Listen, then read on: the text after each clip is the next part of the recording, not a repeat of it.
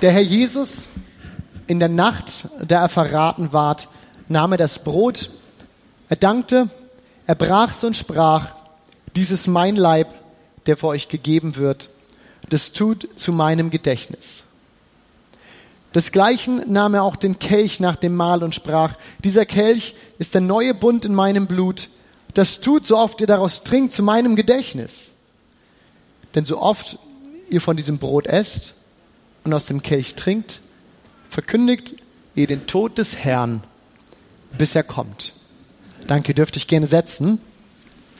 Ich möchte heute Morgen gern den Fokus auf ein Thema setzen, das uns Kirchgängern, die wir regelmäßig hier so in der Kirche unterwegs sind, immer wieder über den Weg läuft.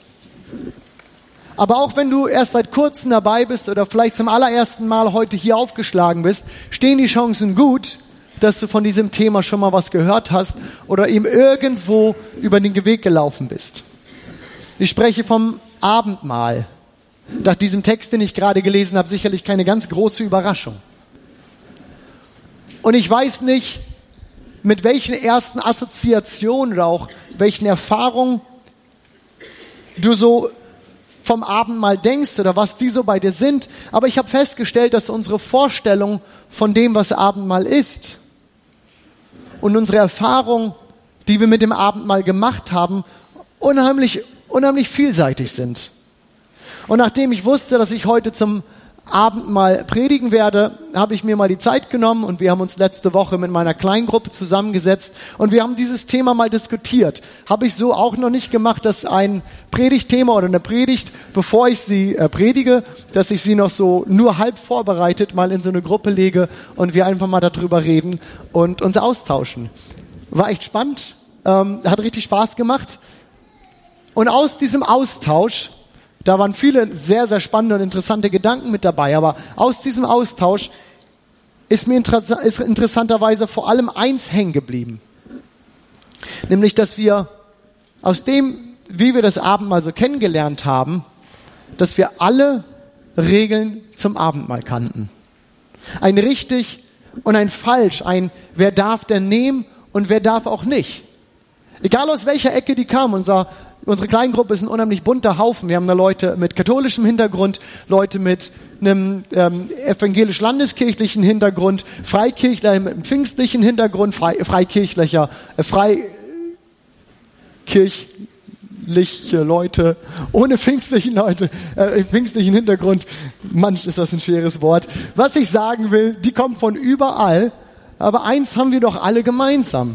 Alle kannten irgendwie diese Regeln. Und als Pastor ist mir das auch nicht fremd. Ich kenne die Fragen. Wie alt muss ich denn sein? Darf ein Kind das Abendmahl nehmen? Funktioniert Saft? Oder muss es der Wein sein?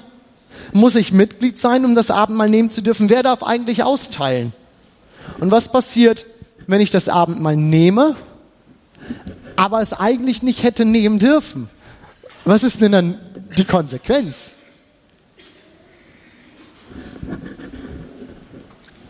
Kurz nachdem Imken, meine Frau, sich bekehrt hatte, das ist ein paar Jahre her, aber kurz nachdem sie sich bekehrt hat, ist sie mit einer Schülergruppe mal nach Polen gefahren und dort haben sie einen katholischen Gottesdienst besucht. Als eine der wenigen Christen in dieser Gruppe ist sie ganz brav im Gottesdienst während des Abendmahls aufgestanden, ist nach vorne gegangen, hat das Abendmahl genommen, nur um im Nachhinein feststellen zu müssen, dass sie als evangelischer Christ in einem katholischen Gottesdienst niemals hätte das Abendmahl nehmen dürfen. Überall diese Regeln. Aber kann es das sein? Mal ganz ehrlich, kann es das sein? Kann es sein, dass wir als Kirchen mit der Zeit manche Dinge ganz schön verkompliziert haben und dass wir das Abendmahl aus diesem, dieser Gruppe von Themen nicht rausnehmen können? Meine Befürchtung ist, dass genau das der Fall ist. Denn angefangen hat das alles doch so anders. Und so möchte ich uns mal ein bisschen in die Geschichte mit reinnehmen, wie das Ganze mit dem Abendmahl angefangen hat. Und für die, die vielleicht nicht so firm in der Bibel und mit den ganzen Geschichten sind, das Ganze war nicht gleich nach der Schöpfungsgeschichte. Das Ganze fing erst später an Und aufgepasst, das hier ist der Kontext. Am Abend, bevor Jesus gekreuzigt wurde, wir reden gerne vom Gründonnerstag, an diesem Abend bat Jesus seine Jünger, nach Jerusalem zu gehen und einen Raum für das Passafest zu suchen. Die ganze Ostergeschichte ist ja noch nicht so weit weg. Wir haben das alles so ein bisschen noch im Hinterkopf. Diese ganze Ostergeschichte spielte damals im Kontext, in dem Rahmen von einem Passafest, einem jüdischen Fest. Und dieses Fest ist das Fest, an dem den Juden den Auszug aus Ägypten feiern, den Auszug aus ihrer Gefangenschaft rein in ihre Freiheit. Und es war üblich, dass Hausbesitzer in Jerusalem Pilgern einen Raum für diese Feier zur Verfügung stellten, wenn sie denn einen brauchten. Das kam schon aus der Geschichte mit, dass aus dem, aus dem ersten Passafest damals bei dem Auszug, dass man seine Nachbarn mit dazu laden sollte, wenn das Lamm, das geschlachtet werden sollte, zu groß für einen alleine war. Und so war von Anfang an dieser Gemeinschaftsding damit bei, wir feiern das Ganze zusammen. Und so war es üblich, dass man hinging und jemanden fragte, du, sag mal, dürften wir heute Abend zu dir kommen? Und genau das machen unsere Jünger hier. Sie gehen hin und sie finden einen Raum und am Abend feiern die Jünger gemeinsam mit Jesus dieses Passafest. Und sie sitzen zusammen und sie essen während dieses Befreiungsfests, sie denken an die Befreiung aus Ägypten in ihre Freiheit. Und in diese Situation hinein nimmt Jesus nun ein Brot und er nimmt einen Kelch und er holt zu eben zitierter Rede aus, die uns als die Einsetzungsworte so wohl bekannt sind. Was tut Jesus hier? Es ist ja nicht so, dass er auch einfach mal was sagen wollte und deswegen hat er irgendwie seine Aufmerksamkeit gesucht, äh, Aufmerksamkeit gesucht und hat das irgendwie über Brot und Wein geschafft. Nein, er will hier ganz, ganz bewusst, kurz bevor er ans Kreuz geht, etwas platzieren.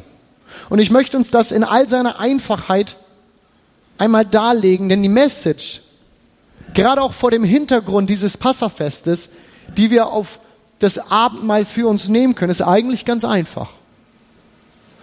Was tut Jesus hier?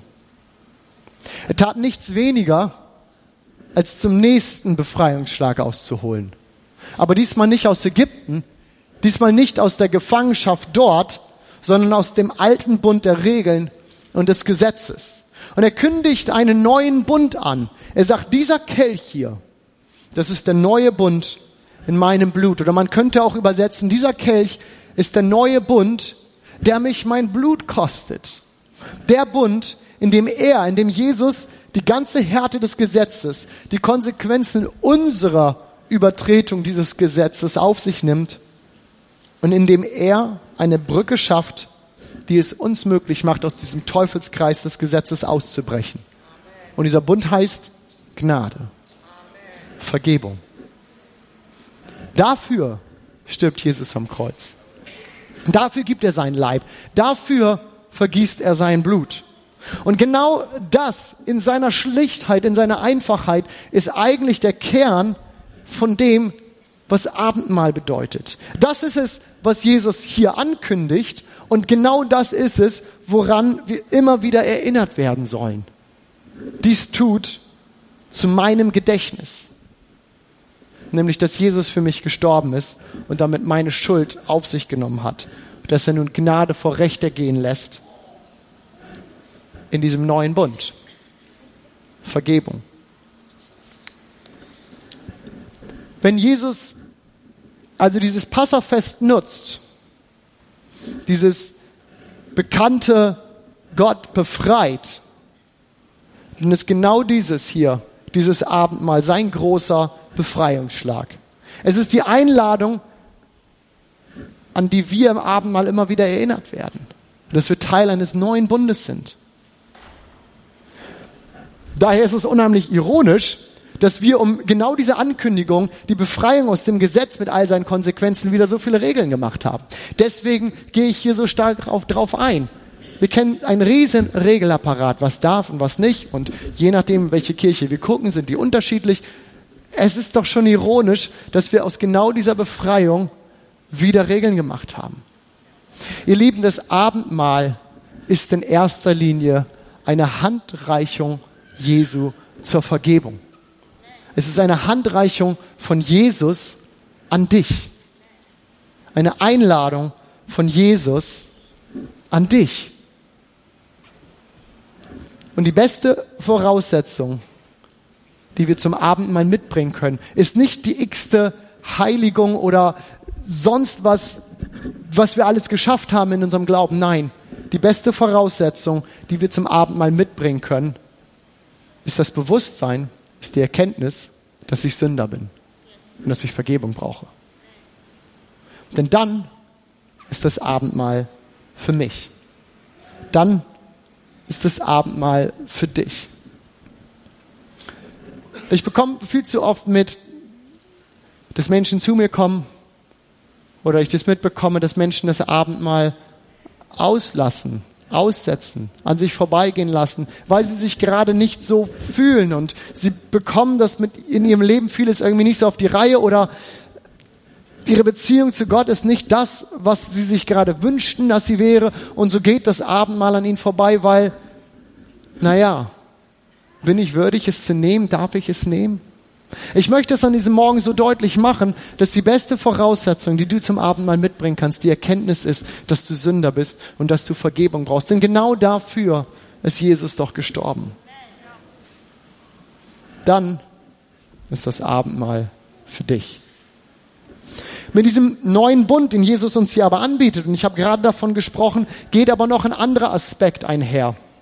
Ein Aspekt, den wir nicht vom Abendmahl lösen können und diesen Aspekt habe ich mal genannt, die Gemeinschaft der Vergebenen. Dieser neue Bund ist nämlich nicht nur ein Bund mit Gott. Nein, mit diesem neuen Bund trete ich auch in eine Gemeinschaft. Eben diese Gemeinschaft der Vergebenen. Und diese Gemeinschaft ist nichts weniger als die Gemeinde. Und so ist dieser neue Bund mit Gott und somit kann ich das auch über das Abendmahl sagen, nicht von Gemeinschaft zu trennen. Paulus drückt dies in 1. Korinther 10 im Vers 17 aus, wenn er vom Abendmahl so schreibt. Es ist ein Brot. Und weil wir alle von diesem einen Brot essen, sind wir alle, so viel und so unterschiedlich wir auch sein mögen, ein Leib. Schreibt er im Übrigen kurz, bevor er dann zu diesen Einsetzungsworten kommt. So sehr das Abendmahl also Gedächtnismahl ist, wir erinnern uns an dieses ähm, dies tut zu meinem Gedächtnis, das Bewusstmachen, dass mir vergeben ist, so sehr ist Abendmahl auch ein Gemeinschaftsding. Es ist nicht von der Gemeinschaft, es ist nicht von dem Miteinander mit Christen, es ist nicht von dem Miteinander mit uns zu trennen. Es gibt eine Begebenheit in der Paulus, die es deutlich macht.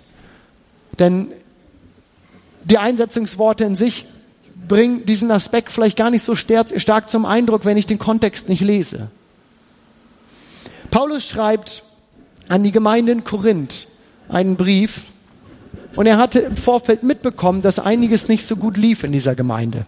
Er hatte mitbekommen, dass das Miteinander in dieser Gemeinde komplett auseinandergefallen war, dass da Streitereien waren und dass es so weit gekommen war, dass wenn sie zusammenkamen, einige so viel hatten, dass sie besoffen waren und andere dort saßen und überhaupt nichts hatten, weder trinken noch essen. Und so schreibt er ihnen, vielleicht könnte man das so zusammenfassen. Ihr Lieben, was ist da los?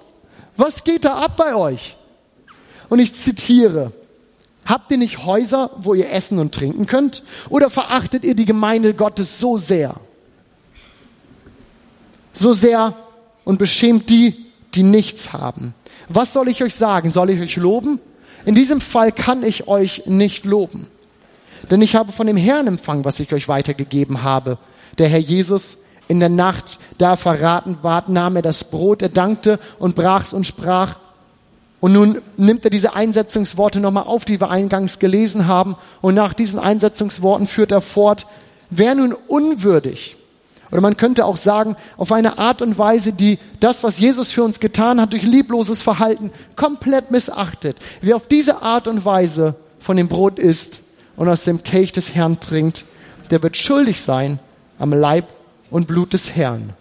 Der Mensch prüfe aber sich selbst und so esse er von dem Brot und trinke von dem Kelch, denn wer isst, wenn so, wer so isst und trinkt, dass er den Leib des Herrn Und hier mal ein kleiner Einschub. Ganz spannend, dass er dieses Wort hier benutzt, denn wir haben hier den direkten Bezug zurück zum Abendmahl und zu dem Leib, der für uns gebrochen ist und ein Wort, das Paulus immer wieder für die Gemeinde benutzt, synonym für die Gemeinde benutzt.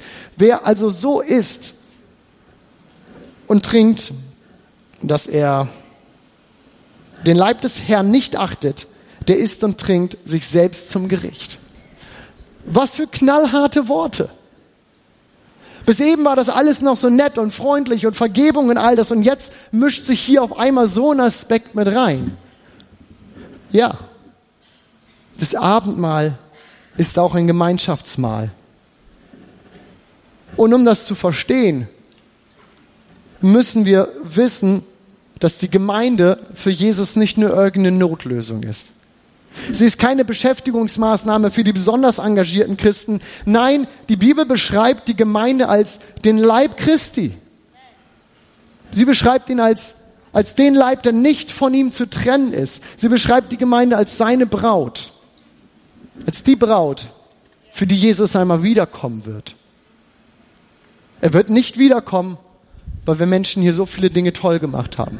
Er wird nicht wiederkommen für all die Berühmtheiten und die schönen Menschen und was man nicht alles so aufzeigen könnte und was wir gerne vielleicht aufzeigen in dieser Welt. Er wird nicht wiederkommen für den Mount Everest oder den Grand Canyon oder die fantastische Natur, die diese Welt zu bieten hat. All das wird vergehen. Er wird wiederkommen für seine Braut für die Gemeinde. Und deswegen wird Paulus an diesem Punkt so deutlich, weil er weiß, dass jeder, der die Gemeinde, jeder, der die Gemeinschaft dieser Vergebenen nicht ehrt, gegen alles gegen angeht, wofür Jesus gestorben ist. Denn für sie hat er doch sein Leben gegeben.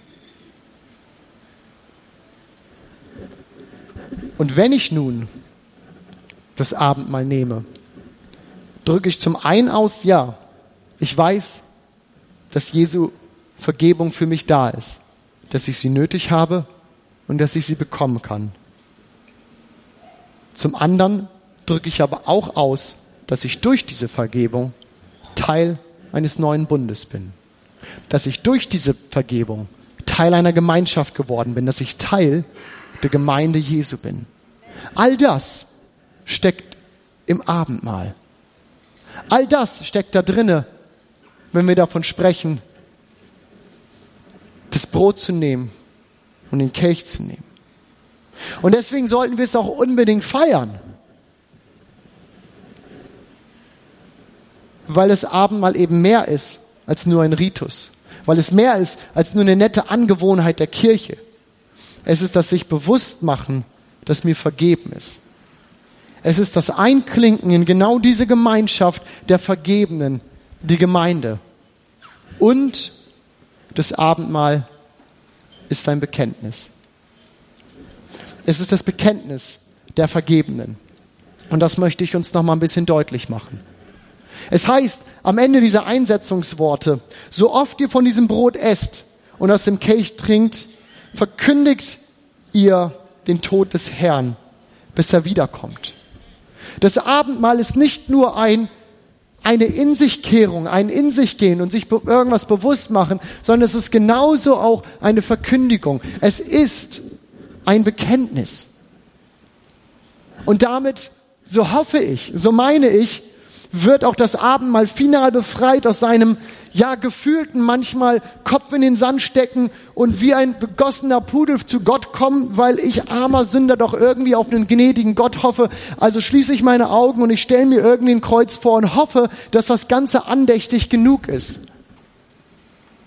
Wenn ich ganz ehrlich bin, erinnert mich diese Art, das Abendmahl zu nehmen, ohne irgendjemandem zu nahe treten zu wollen. Aber wenn ich ganz ehrlich bin, erinnert mich das manchmal mehr an meine zweijährige Tochter mit, ihren, mit ihrem reuigen Blick, die zu mir kommt, weil sie irgendeinen Mist angestellt hat, als an ein dankbares Bekenntnis, dass Jesus für mich gestorben ist, dass er seine, meine Sünden auf sich genommen hat und dass mir vergeben ist.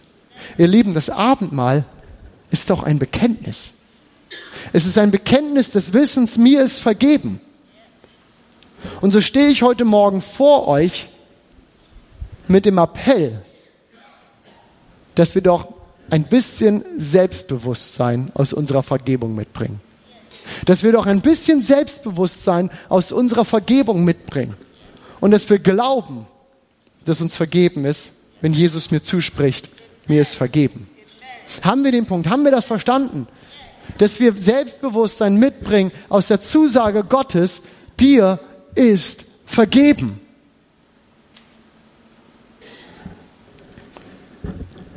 Wir alle haben Vergebung nötig. Da ist niemand von ausgeschlossen.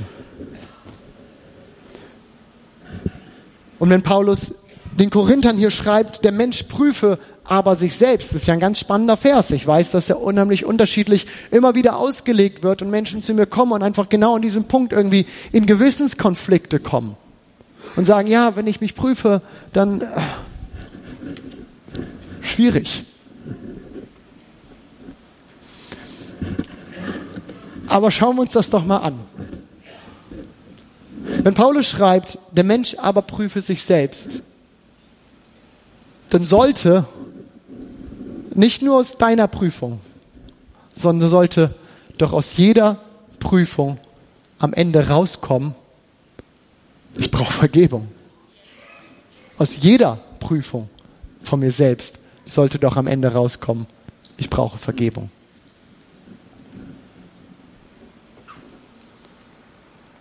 Aber weil Jesus ja am Kreuz für uns gestorben ist, weil er unsere Sünden auf sich genommen hat, kann Paulus hier folgerichtig weiterschreiben, nämlich als Konsequenz dieser Prüfung und diesem Erkennen, okay, ich brauche Vergebung, schreibt er weiter, und so esse er von diesem Brot und so trinke er von diesem Kelch.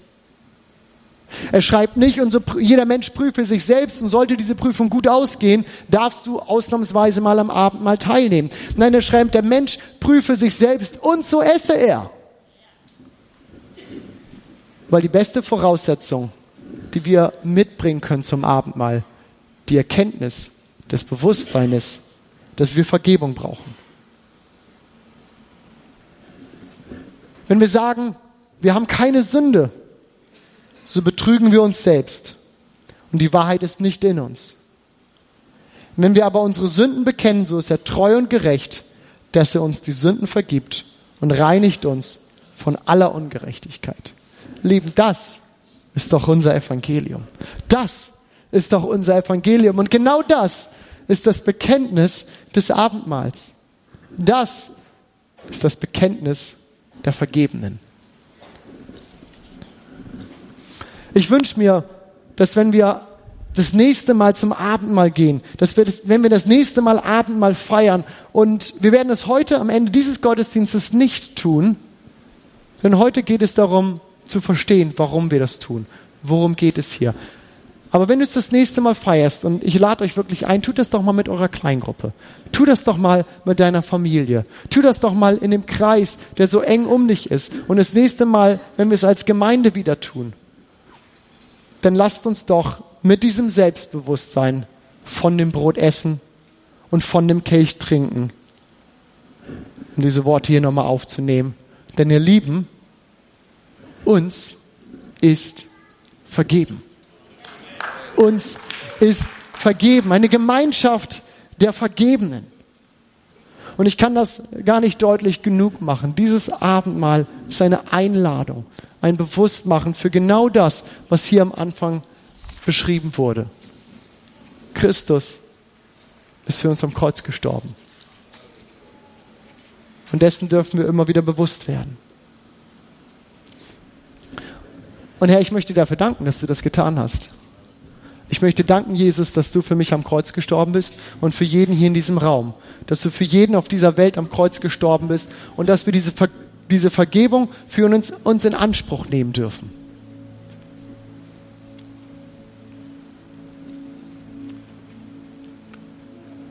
Und danke, dass wir immer wieder diese Erinnerung bekommen. Dass du uns erinnerst, dass, dass, dass das für uns offen ist und wir zu dir kommen können. Das Abendmahl ist für dich und für mich, die wir erkennen, dass wir Sünder sind und Jesus brauchen.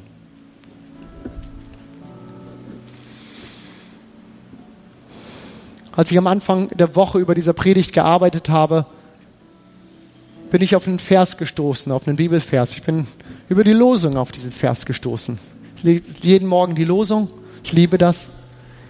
Als den Start in den Tag. Das ist immer wieder gut. Und Anfang der Woche war dort ein Vers und sobald ich diesen Vers las, war das sofort für mich verbunden mit dieser Predigt. Und ich wusste, es war verbunden mit diesem Sonntag und dass es Menschen heute Morgen hier gibt, für die genau dieser Vers ist. Dieser Vers steht in Jeremia 8, Vers 4. Und dort heißt es, wo ist jemand, wenn er fällt, der nicht gern wieder aufstünde? Wo ist jemand, wenn er irre geht, der nicht gern wieder zurückkäme? Und ich habe den Eindruck, ich hatte Anfang der Woche schon den Eindruck, dass heute Morgen Menschen hier sein werden, denen es genauso geht. Und dir geht es so. Du bist gefallen und du würdest so gerne wieder aufstehen. Bist irre gegangen, du würdest so gerne zurückkommen. Das Abendmahl ist die Erinnerung an dich, dass Vergebung für dich da ist und du darfst aufstehen.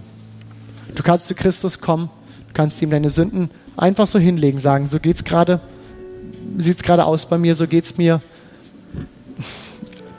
Sag ihm selbst, ich kann nicht anders. Denn genau dafür ist er doch gestorben, weil wir es doch nicht hinkriegen. Ich krieg's nicht hin. Du kriegst es nicht hin. Aber genau dafür ist das Ganze doch. Christen, wir als Gemeinde, wir sind keine Gemeinschaft der Superguten. Keine Gemeinschaft von denen, die es auf Reihe kriegen. Wir sind eine Gemeinschaft von denen, die wissen, dass es nicht funktioniert und dass wir Hilfe brauchen. Und so, wenn es dir heute Morgen so geht, dass du sagst, ich bin gefallen, ich würde so gerne wieder aufstehen, dann darf ich dir sagen, es geht. Denn Vergebung ist für dich da. Und wenn du diese Vergebung für dich in Anspruch nimmst, das glaubst und Gott sagt, das habe ich falsch gemacht oder hier kann ich nicht mehr, bitte hilf mir,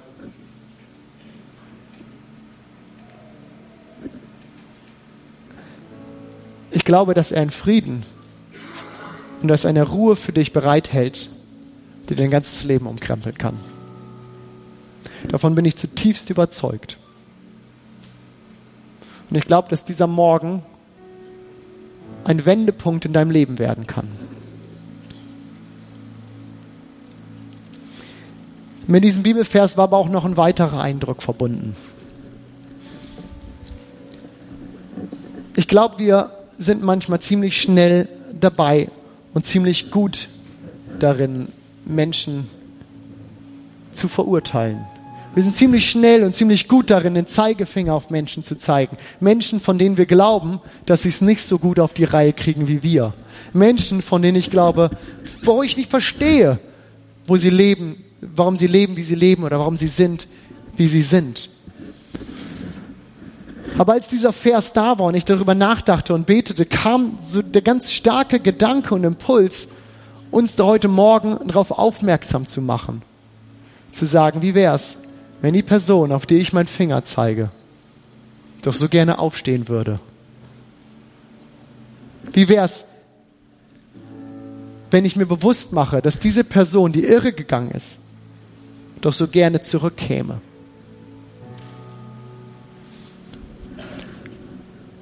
Ihr Lieben, lasst uns keine Gemeinde sein, die jemals irgendjemandem im Weg stehen, den Weg zurückzunehmen.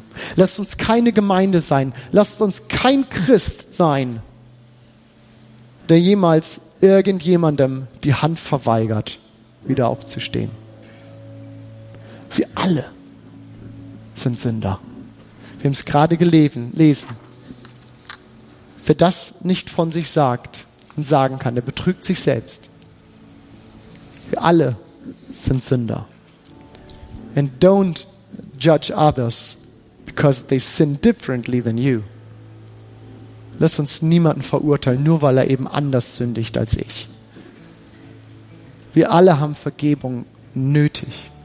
Und wir alle brauchen sie. Und das muss ich für mich erkennen. Und das muss ich für meinen Nächsten erkennen. Ich muss für mich selber erkennen, dass sie für mich, dass sie für mich da ist und ich sie in Anspruch nehmen darf. Und ich muss für meinen Nächsten erkennen, dass er genau das gleiche Recht hat. Ich weiß, dass ich damit zwei Pole irgendwie in dieser, in diese Predigt gesetzt haben. Zu einen natürlich der Ermutigung und ich weiß, das ist mir so wichtig, dass wir das verstehen, dass Vergebung für uns da ist. Aber dieser Impuls war unheimlich stark in mir, uns heute Morgen auch diese Ermahnung einfach reinzusprechen, zu sagen, not our job. Das ist nicht unsers, zu urteilen. Wir alle haben Vergebung nötig. Und für jeden von uns ist sie da.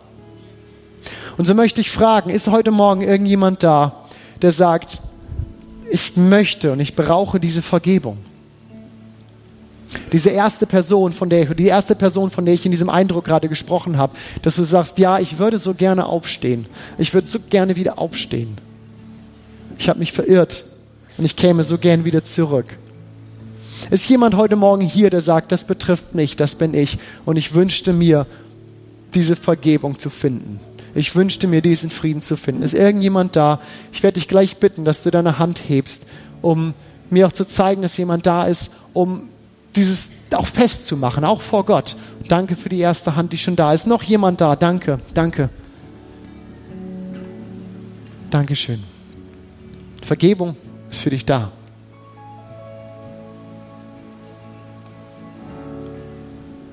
Und ich möchte fragen, und das wird sicherlich noch das schwierigere Bekenntnis sein von Einzelnen. Ist jemand da, den dieser zweite Punkt betrifft? Dass du merkst, ja, ich bin schnell darin, den Fehler in anderen zu sehen. Und innerlich damit vielleicht das Gefühl ist, besser zu sein als jemand anders. Dankeschön. Danke. Auch für dich gilt genau das Gleiche. Vergebung ist da. Vergebung ist da. Das Abendmahl ist nichts, womit wir einander ausschließen. Oder uns Regeln aufsetzen, um zu zeigen, wie gut wir doch irgendwie sind. Denn das Abendmahl ist die Einladung Jesu an dich.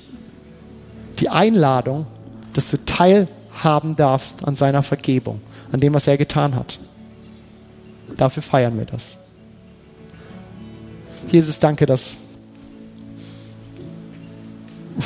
dass Vergebung da ist. Gemeinde, komm, lass uns doch gemeinsam aufstehen einmal.